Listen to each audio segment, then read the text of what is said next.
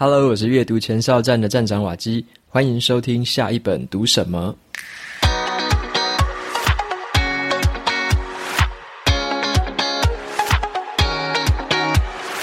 今天我要跟大家分享的这本书，它的书名叫做《高手决断》。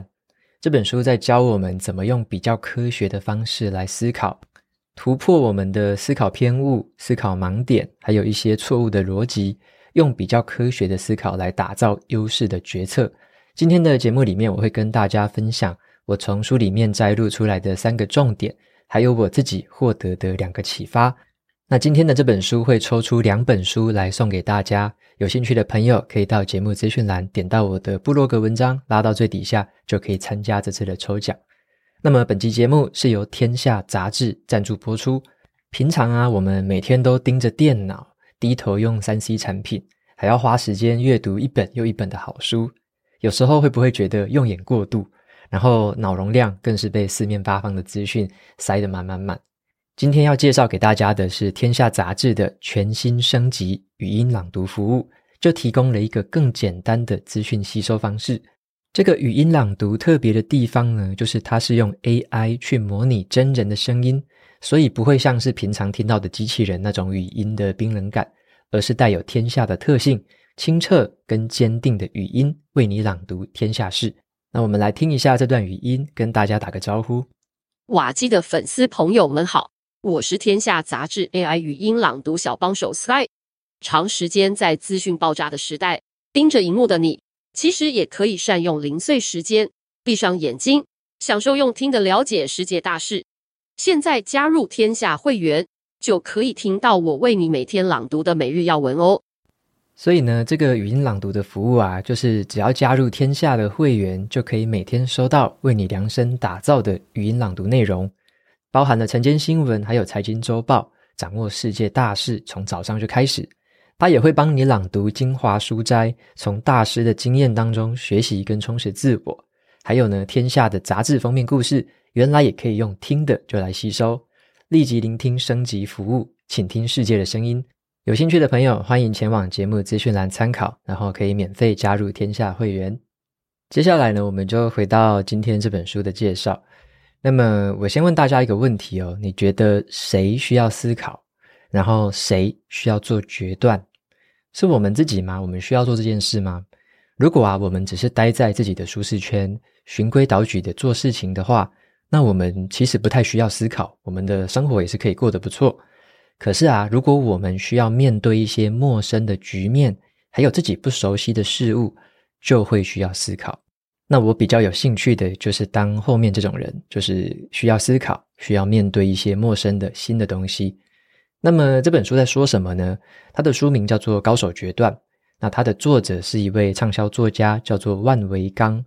那他在一个很热门的这个 App 叫做得到，他在这个 App 里面呢，有一个订阅专栏叫做万维钢的精英日课，他是里面的主讲者。那么他另外也写过其他的书，像是高手思维跟高手学习这两本也是我非常喜欢的书。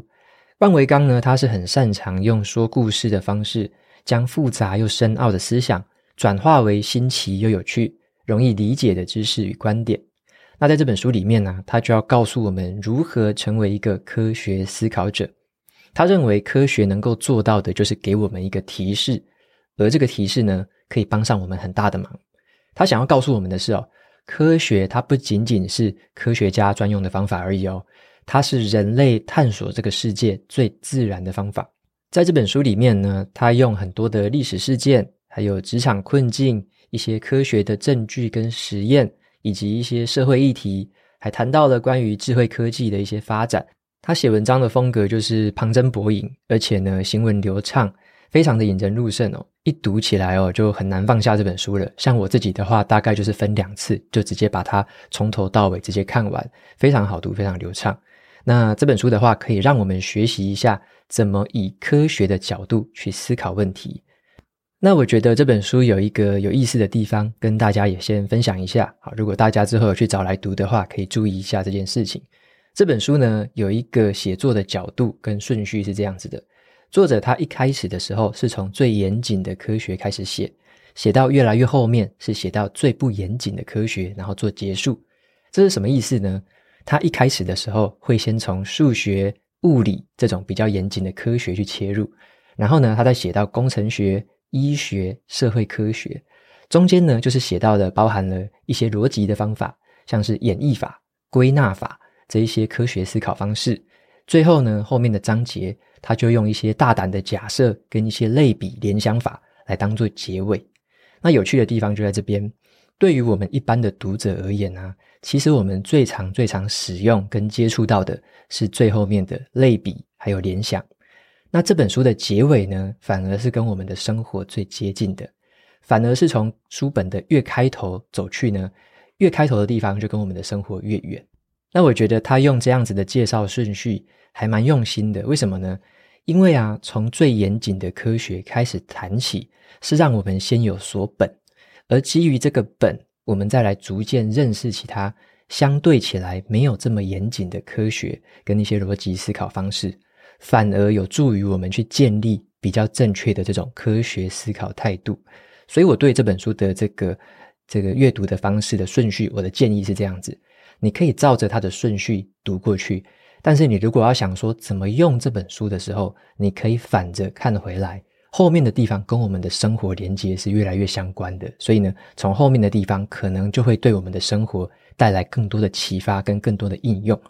好，那接下来的话，我跟大家来分享三个我摘录出来的重点。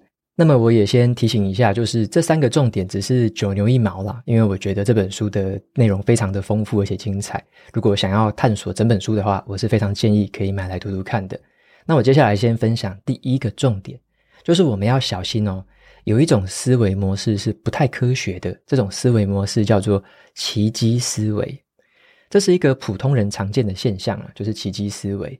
他们会相信说，什么样的好事情都有可能发生在自己的身上，而且也应该发生在自己的身上。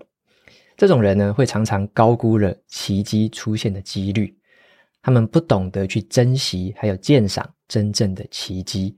说实话，奇迹的发生是非常稀有的事情。可是呢，为什么这些人会有这种感觉呢？觉得奇迹都应该发生在自己身上呢？所以这样子的人呢，经常会伴随着一种特权感出现，就是觉得自己有特权。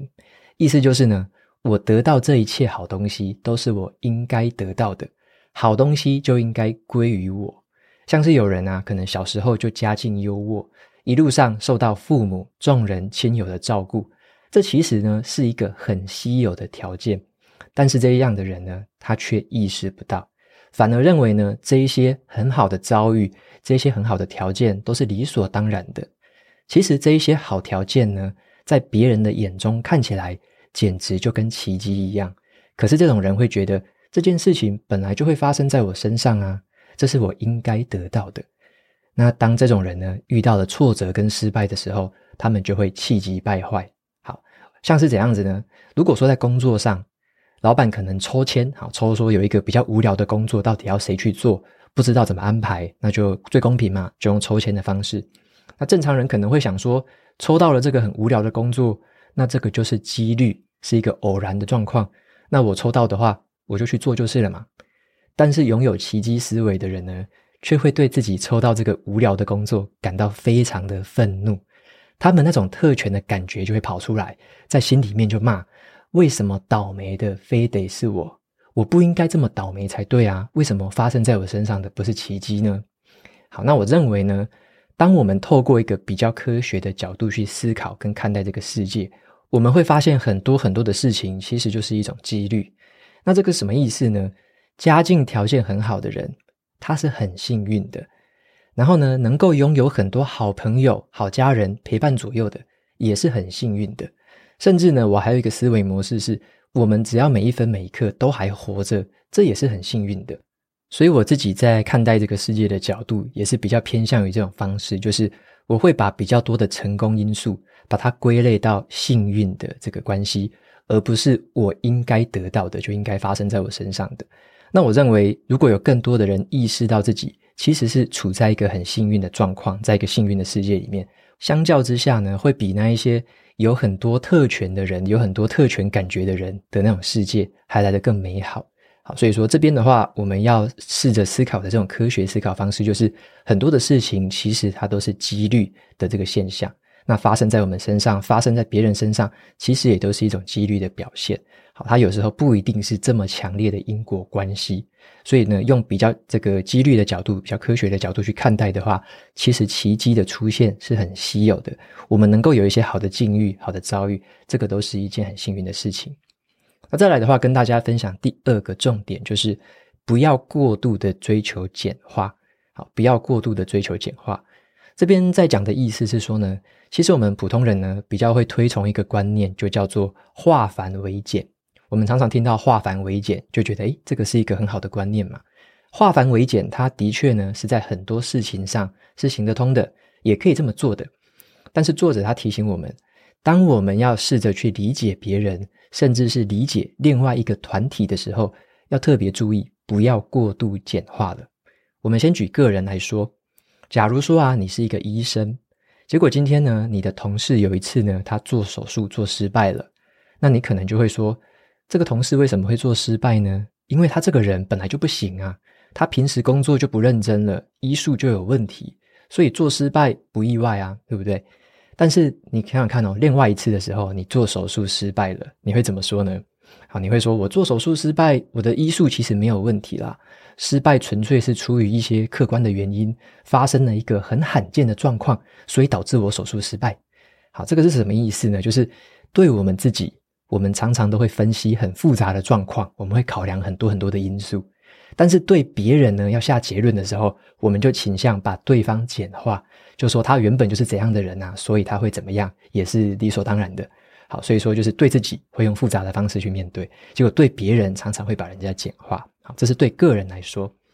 那么再来第二个分享的是，以团体来说呢，这个现象也经常在发生哦。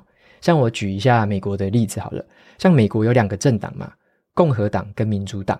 当他们这两个党内的人士啊，他们自己去看自己的人的时候，都会觉得我们的组织好松散哦，内部的意见怎么这么多啊？我们根本没有办法集中力量对外耶。可是，在他们眼中呢，对手的政党却是一个纪律性很强的政党，对方的声音都一致的，而且表现得很团结。好，这是什么意思呢？就像共和党，他可能会觉得说，共和党里面的人声音很多，很多元的一些不同的意见，很难大家聚集成一个共识。然后他们会觉得说，民主党可能就是怎样怎样，他们会把那个党当成是一个总体，然后呢，就说他们都是怎样，他们都是这样子。好，相对相反的一样，反过来的话也是一样，民主党也会觉得共和党很团结。这是为什么呢？因为啊，当我们比较熟悉自己团体内部的人的时候，我们会个别的知道他们的一些性格啊，他们的一些特质。我们会知道说自己团体内部有一些人是善良的，有一些人是有正义感的，有理想的。每个人都有很多不同的面向嘛。可是呢，我们面对另外一大群人，面对另外一个团体的时候，因为我们不熟悉他们，我们不知道他们每一个人到底是怎么样，所以我们就很容易把对方简化成一个很团结的整体。然后呢，自然而然的就会对对方产生了很多的敌意，还有这个防范心。所以呢，了解一个人其实是比较容易一点的，但是了解一个群体其实是很困难的一件事情。所以呢，身为一个科学思考者，会提醒自己一件事情，就是很多事情不是只有一个故事而已，在我们眼里是这个故事，在别人的眼里可能是完全不一样的故事。那过一段时间再看的话，诶，又是另外一个故事。所以我们要避免的是全盘接收那种过度简化之后的想法，而是呢，我们要先愿意先理解背后的复杂，然后才逐渐简化成自己的一个观点。所以说，人家常常在说这个化繁为简，它是有一个顺序的啦，就是要先有繁才有简，而不是说我们看到一件事情就直接跳到简。好，所以说这边也是跟大家提醒一下，就是不要过度的追求简化，也不要为了简化而简化。那在我们对于别人、对于其他团体的时候，我们在思考双方的这个立场跟观点的时候呢，都要用这个方式来去进一步思考一下。好，如果是过度的简化的话，有时候就变成是两个团体或两个个人之间的强烈对立，这样子对于事情其实没有什么太正面的帮助。好，那再来的话，跟大家分享第三个重点。就是活用类比的方式来帮助思考。好，类比这个类是分类的类，比是比较的比。好，那这个类比是什么呢？放在这本书的最后面，我觉得也是一个最有用的方式，最常被我们应用到的一个方式。但是这个方式呢，也是最不严谨的这种科学思考方式。好，我接下来介绍两个东西。好，一个是跟我们日常生活比较接近的啦，像是啊，我们常常会讲说这个高跟低，高跟低听起来就是高度的概念嘛，比较高，比较低。可是我们却会说这个东西的品质很高。或者是这个人的水准很低，诶，这个就很有意思啦。明明是讲品质，明明是讲水准，它为什么跟高和低会有关系呢？那其实我们就是把品质类比到了这个高度，我们把这个水准也跟这个高度来做了这样的类比，所以我们用高跟低来让我们有一个形象上的一个差异，在我们想象的时候就很容易去想象。那么再来的话，还有一个例子就是说。像我们在讲吃这件事情，吃好像就是把这个食物往嘴巴里面塞嘛，吃进肚子里，这个动作叫做吃。可是我们却会说自己这个可能昨天呐开过哪一条高速公路的时候，又吃了一张罚单。好，这个就是吃了一张罚单，听起来很奇怪，没有人会把罚单吃到肚子里吧？可是我们就用吃这个动词来去类比收到罚单这件事情。所以呢，在我们日常生活当中，其实我们常常会用到类比的方法。好，但是呢，类比为什么作者说类比其实不太科学，或者说很不严谨呢？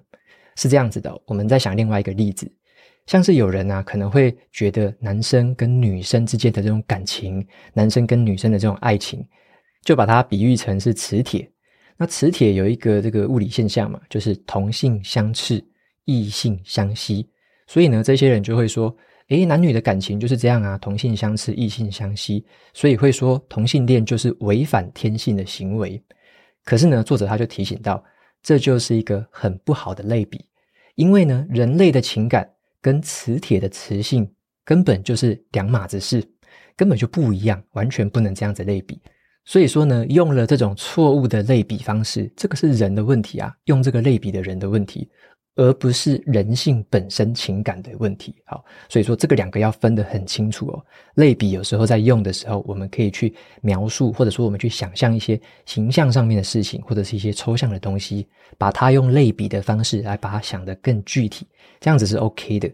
可是我们不能随便的把一些自然界的本质啊，一些自然界的现象，然后就拿来跟什么东西随便的类比。然后又觉得说这个好像是真理，好，并不是这样子，这个是要特别小心的地方。那我自己在读这个段落的时候，我也在想一件事情哦。我最近也在思考卡片和笔记这件事情啊，因为我常常在用卡片和笔记在写作，在写笔记。那我觉得我也看到了他们的类比，就是明明是不同的东西，我们却能够看到它的相同点，就是一种类比的方式。就像是啊，卡片笔记呢，我觉得它是跟写软体程式是很类似的。一个卡片笔记，它就是一段完整的程式码的功能。然后呢，要写一篇文章的时候，就好像在写一段程式码。像我们在写程式码的时候啊，可以随意的呼叫已经写过的功能，把它呼叫出来，组合起来就可以用了。就像是在写文章的时候，卡片和笔记的方法就是，你可以呼叫那一些卡片笔记出来，排列组合之后，就可以调整成一篇完整的文章。这个就是卡片和笔记跟写软体程式之间非常相似的地方。那这也是一个类比的用法。所以说呢，类比这个方法只有好不好用，没有什么正不正确。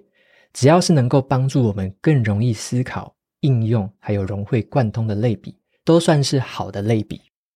OK，那么以上呢，就是今天跟大家分享的三个重点，简单的跟大家复习一下。第一个就是要小心奇迹思维。最好是不要拥有奇迹思维啦，因为你会觉得好像什么事情的发生，什么好事发生在自己都是理所当然，发生坏事好像就是超倒霉一样。好，这个就是比较没有用几率的角度去看待这个世界。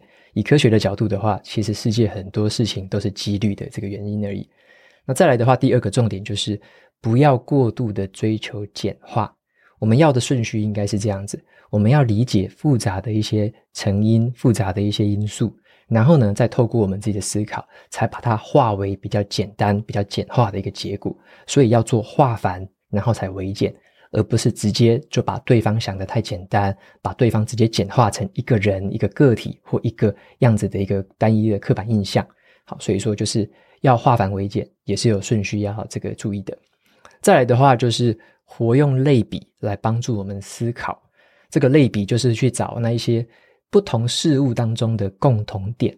我们能找到这些共同点的话，能把它类比起来的话，会让我们在学习呀，在理解一些事情上面有很大很大的帮助。在书里面有更多的例子哦，蛮推荐大家可以去参考看看的。那么最后呢，跟大家分享的是我从这本书里面得到的两个启发。那这两个启发是关于阅读还有写作。好，大家应该也会注意到，像我自己在看书的时候，我就会找到跟我自己感兴趣的主题有相关的元素。像是我就会对于阅读写作很有兴趣嘛，所以我在看很多书的时候，只要这两个关键的概念出现，都会特别勾起我的兴趣。那接下来跟大家分分别分享一下阅读跟写作这个作者他的看法是怎么样。首先是关于阅读，这个作者他主张我们要看新书。为什么要看新书呢？因为今天的世界比经典的时代要复杂的很多。今天的学者的思想比古代经典的人要进步的很多。那一些经典书籍最厉害的时代，是他们还是新书的时代。所以呢，这个作者他就很强调一个字，叫做“当前科学理解”。好，当前科学理解，意思就是说，在当前这一代的科学家共同编织出来的、共同这个整理出来的，对于世界如何运作的一套描述跟解释。这个就是当前的科学理解。那这一个启发呢，让我开始去想一件事情哦。我前阵子呢，有困在一个想法里面，我觉得说自己是不是要读多一点点的旧书，尤其是那一些旧的经典书籍，价值是不是比较高？那我稍微整理了一下想法之后，我发现其实作者他主张的是比较偏向于这种科学啊、商管啊，或者像是社会科学、医学这方面的。这一类的书跟科学相关的，的确它是需要读新书的，因为很多新的科学是持续在变化，持续在修正以前错误的一些理论跟观念。所以呢，对于这些种类的书，读新书是没有错的。但是呢，对于一些比较像是普世智慧啊，或者是一些我觉得比较像身心灵，或者像是文学，或者像一些比较经典的一些思想，那这种东西呢，我觉得读旧的书是 OK 的。所以呢，作者他有提这件事情，我们要稍微用自己的角度再去解读一下，而不是照单全收。就听到这个作者这样讲，然后以后每一本都读新书了。好，并不是这样子，我们还是要去判断一下他讲的类型到底是什么，他的意思到底是什么，然后我们再去思考新的书跟旧的书，我们怎么去分配，怎么去挑选。好，那这边的话是我的第一个启发。再来的话，第二个启发是关于写作的。作者他说啊，在一个人写文章，或者说要跟别人说道理的时候，应该要优先去采用那一些不容置疑的事实，还有这个科学界公认的观点。好，是什么意思呢？就是说，如果我们要引用一个作者的观点的话，那我们就要去指出他的这个论证的过程。那么比较不好的做法是这样子的，就是说，如果我们想要引用他的观点。结果呢，我们就直接讲说，因为谁谁谁是这么说的，所以他说的就是对的。那这种叫做引用论证，这个东西不是科学的论证。那么这个说法就有点打中了我的痛点，因为呢，我自己有时候写作的时候啊，也常常会去引用别人说的话，然后呢，我就把它引用出来的这个话当成是一个支撑我观点的事实，就好像是说，诶，有谁谁谁也背书这样子。但是这样子的做法其实是不太正确的。好，所以说作者他就提醒了我，就是说在这个部分呢，如果要引用的话，要引用的是事实，或者说是一些论证的过程。那么此外呢，他也提到说，同样是在自己的书里面去引用别人的书，有两种作者哦，一种是比较新手的，这种新手就会比较倾向去引用别人的观点而已。但是呢，如果是一个写作老手，他会比较倾向去引用别人说过的事实。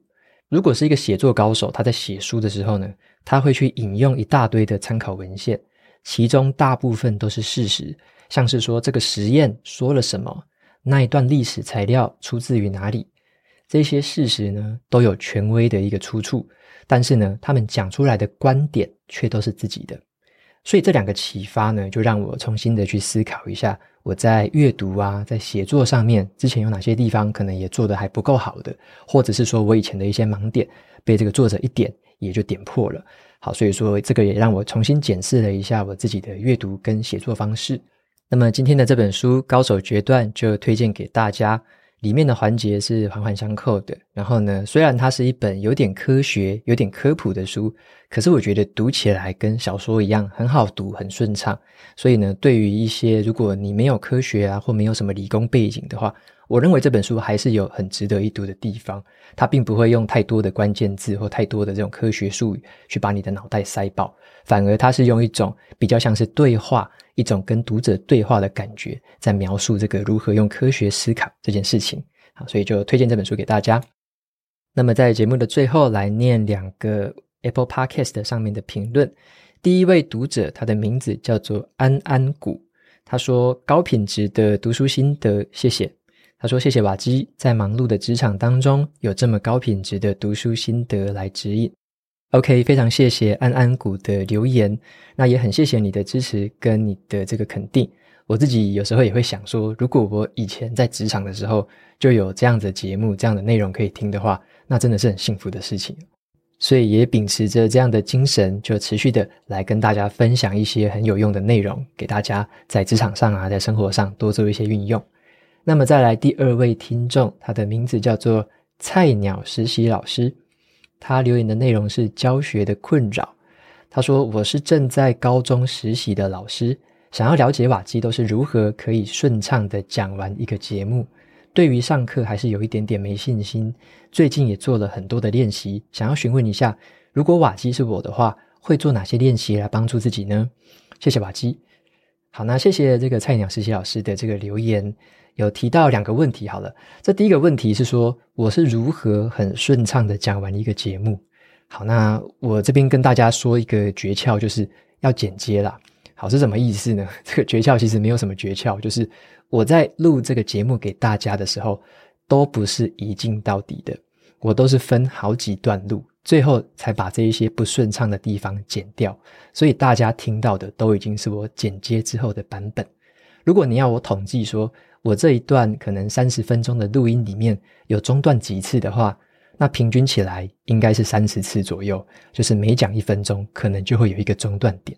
所以呢，我并没有办法完全流畅的从头到尾直接讲完，然后不 NG，我没有办法这么做到。那我自己的做法就是用剪接的方式，把好的内容串起来。那么接下来就对应到第二个问题，就是菜鸟实习老师有提到说，那在上课觉得这个讲课可能没有信心啊，要怎么练习？我猜是关于口语表达吧，就是怎么样把话讲的流畅，让学生可以听懂、可以吸收。那我自己的做法是这样子的，我之前呢有一些上台演讲啊，或者是做一些教学课程之类的这样的活动，那我怎么去练习我的讲话呢？让我的临场表现可以比较好。其实这个诀窍就是，你可以把自己要讲的东西先写成大纲，然后呢，照着这个大纲先把它讲出来，而且把它录音录下来。举个例子，如果说你要讲一个重点，然后你要用一分钟讲完这个重点的话，你就先把这个内容稍微了解一下，然后就录音录下来，把这一分钟的讲话内容就录下来，重复的去听，听一下自己讲的顺不顺。如果不顺的话，看哪里还不够顺，再修正，再重新录一次。这个多录个几次之后，你那一分钟就很顺畅了。那你接下来就可以把这个时间慢慢的增长，你可能就可以变成三分钟、五分钟，一口气的把它录下去。然后呢，一样重复再听，重复再去修正。相信我，当你这个多录几次之后，你的脑袋那个回路就会自动把你要讲的东西开始拼凑起来。当你下一次要讲的时候，它就会自动跑出来了。所以这个就没有什么特别的捷径哦，就是勤能补拙，真的就是这样子。那我以前在一些上台演讲比赛的什么之类的，我之前有分享过的，就是我都是写成演讲稿，然后呢，演讲稿写完之后讲给我的女朋友听，讲给我的妹妹听，给他们听完之后呢，我有时候也会录音录下来，自己再重复听。我几乎是把那整个演讲稿已经记到滚瓜烂熟了，上台就是用自己的直觉就直接把这些东西讲出来了，什么都不用想，讲出来的就是我已经背起来的内容。所以呢，真的是透过比较重复性的这样的练习，持续的去修正，它就会越来越好，你会记得越来越深，讲的也会越来越自然。这个是必定会发生的。如果你有投入时间、投入你的专注力去做这件事情的话，OK，那希望这样子的一个经验分享可以帮上你。OK，那么今天的节目就到这边进到了尾声。如果你喜欢今天的内容，欢迎订阅下一本读什么，然后在 Apple Podcast 留下五星评论，推荐给其他的听众。你也可以用行动支持我，一次性或每个月赞助九十九元，帮助这个频道持续运作。如果你对这个频道任何的想法，或是想要问我的问题，都欢迎在节目资讯栏里面找到传送门的连接，就可以留言给我。那我每周呢，也会在阅读前哨站的部落格分享读书心得。喜欢看文字版本的朋友，可以去订阅我的免费电子报。好的，下一本读什么？我们下次见喽，拜拜。